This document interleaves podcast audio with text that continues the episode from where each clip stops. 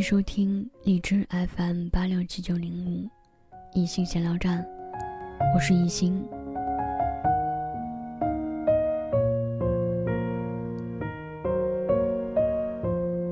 我其实一直想要和父母聊聊关于生与死的话题，但是一直不知道怎么开口，自己不敢想，也不觉得自己可以强大到完全平静的接受。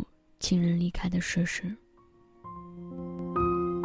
我和父亲、母亲都一同经历过至亲离开的各种场面，但从来没有把生死这个话题和他们一起分享过。总觉得会勾起不必要的伤心回忆。对于至亲的离开，我们是无能为力的。所有和他们在一起的画面。就像是过电影一般，一一展现在脑海中。那是一种撕心裂肺的无奈。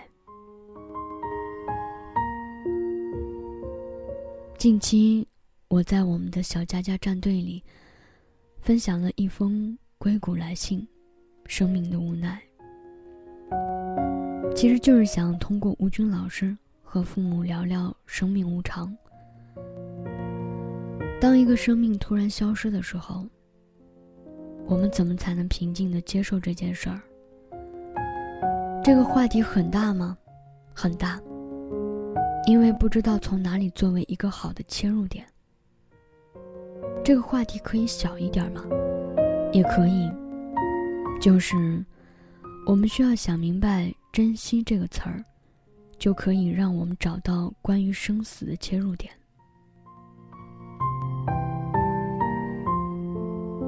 我小时候是在姥姥和妈妈的合力拉扯下长大的，当然，姥姥照顾我的时间远远多于妈妈的，就有点像空巢老人和留守儿童的组合那样，我们刚好可以互相为伴。我十五岁的时候，姥姥去世了，妈妈那个时候因为太过悲伤，后来她告诉我。姥姥去世后，她但凡遇见难过的事情，想哭，但就是不会流眼泪了。我心里突然酸酸的，随之想到了一件事儿：一向如此要强的妈妈，再也没有机会用陕西方言叫妈妈了。这个词语，就像是从妈妈的词典中。被擦掉了一样，痕迹还在，只是再也不曾被提起。同样，有个词汇也从我的词典中消失了。小时候，我们牙牙学语，最先学的应该就是称谓：爷爷奶奶、爸爸妈妈、姥姥姥爷。但是随着年龄的增长，这些。最先印在我们字典中的词语，会一个一个被擦掉。是谁擦得如此彻底呢？恐怕只有死神了。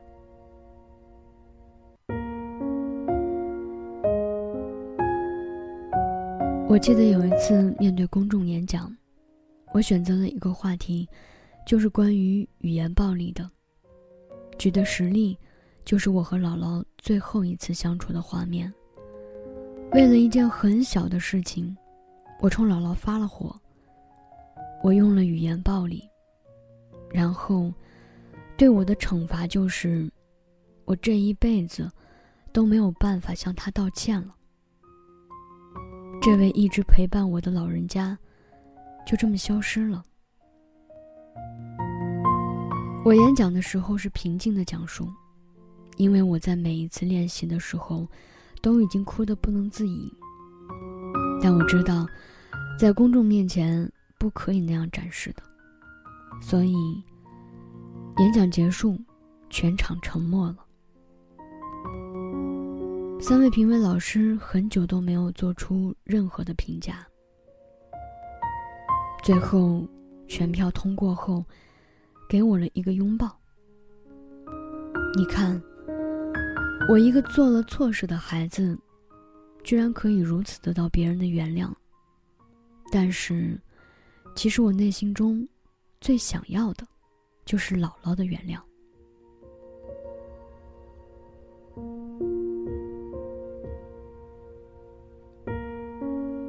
在我二十五岁的时候，爷爷去世了。我看着那么坚强勇敢的老爸，哭得像个孩子。我从外地赶回家的时候，看着老爸一个人坐在椅子上，失落的样子，让我感觉他的周围都是冒着黑烟的悲伤，紧紧地包围着他，始终不肯离开。我知道，老爸的词典中，那个印的最深的词语被擦掉了。我叫了一声“爸爸”，抱住了他。他哭得好厉害。我从来没有见过老爸这样。这个感觉一点儿都不好。我们面对死亡的时候，是一辈子也做不好准备的，哪怕已然知道，这就是大自然的规律，这是再正常不过的事情。但是还是不能控制自己。几近崩溃的情绪，有时候，那种畅快的哭泣，反而可以释放那种可怕的悲伤，起码，不会就这样压在心底。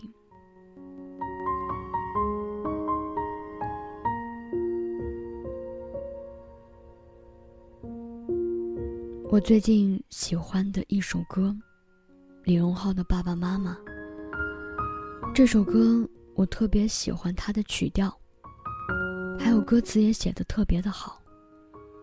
每一次听起这首歌，内心都会逐渐的恢复平静，会想流眼泪，会想起爸爸妈妈，想起他们养育自己的不容易，他们对自己的呵护和疼爱，想起种种当时叛逆时妈妈泪满襟的脸。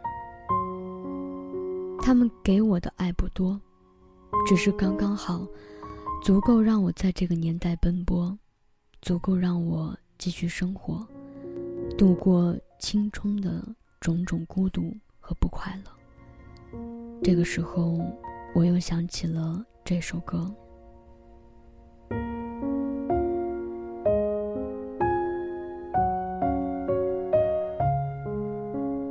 硅谷来信》生命的无奈中讲到了两件事情，一件是一位享有钢琴界的女大祭司美称的阿根廷钢琴艺术家玛塔·阿格利基，因为生病没有完成与两千多位听众的约定，最后与世长辞。还有一位呢，就是世界四大男高音之一帕瓦罗蒂。也是没有完成温哥华的演出。病情的恶化，让所有喜欢他的人，再也没有机会听到他最后的声音。吴军老师说，他基本上从两个方面接受了命运的这种安排：首先，对于人生中所有的不如意都坦然接受，不再焦虑；其次，把握当下。把今天的事情赶快做完。很多时候，没有下一次，甚至明天，都是靠不住的。那天给父母听完这封信，母亲也有感而发，然后在群里说：“今天的事情今天做，明天是无止境的。趁年轻，想要做自己的事情，不要在有限的生命中。”留下遗憾。看着母亲写下的这段话，我觉得算是完成了一次与父母关于生死的交流。虽然我们还是没有明白去说死亡如何如何，但是我们都知道珍惜的重要，珍惜身边的人，珍惜学习的时光，珍惜养着的小植物、小动物。或者，其他的什么？嗯，今天的分享就到此结束吧。其实我们对于这么大的命题还是没有太深刻的了解，但是，我想我们会用自己的实践去履行我们对于生命的承诺。借用牛津大学圣埃德蒙的一句话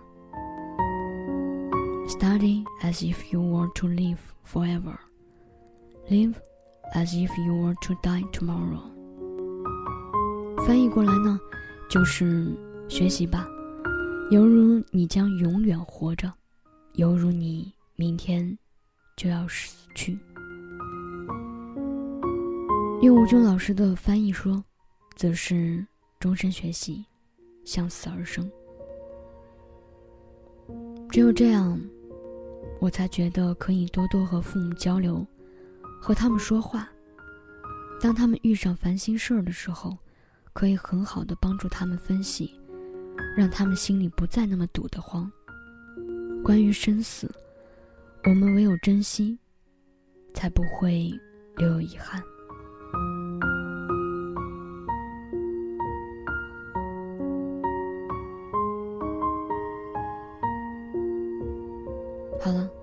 今天就到这儿吧。祝大家晚安。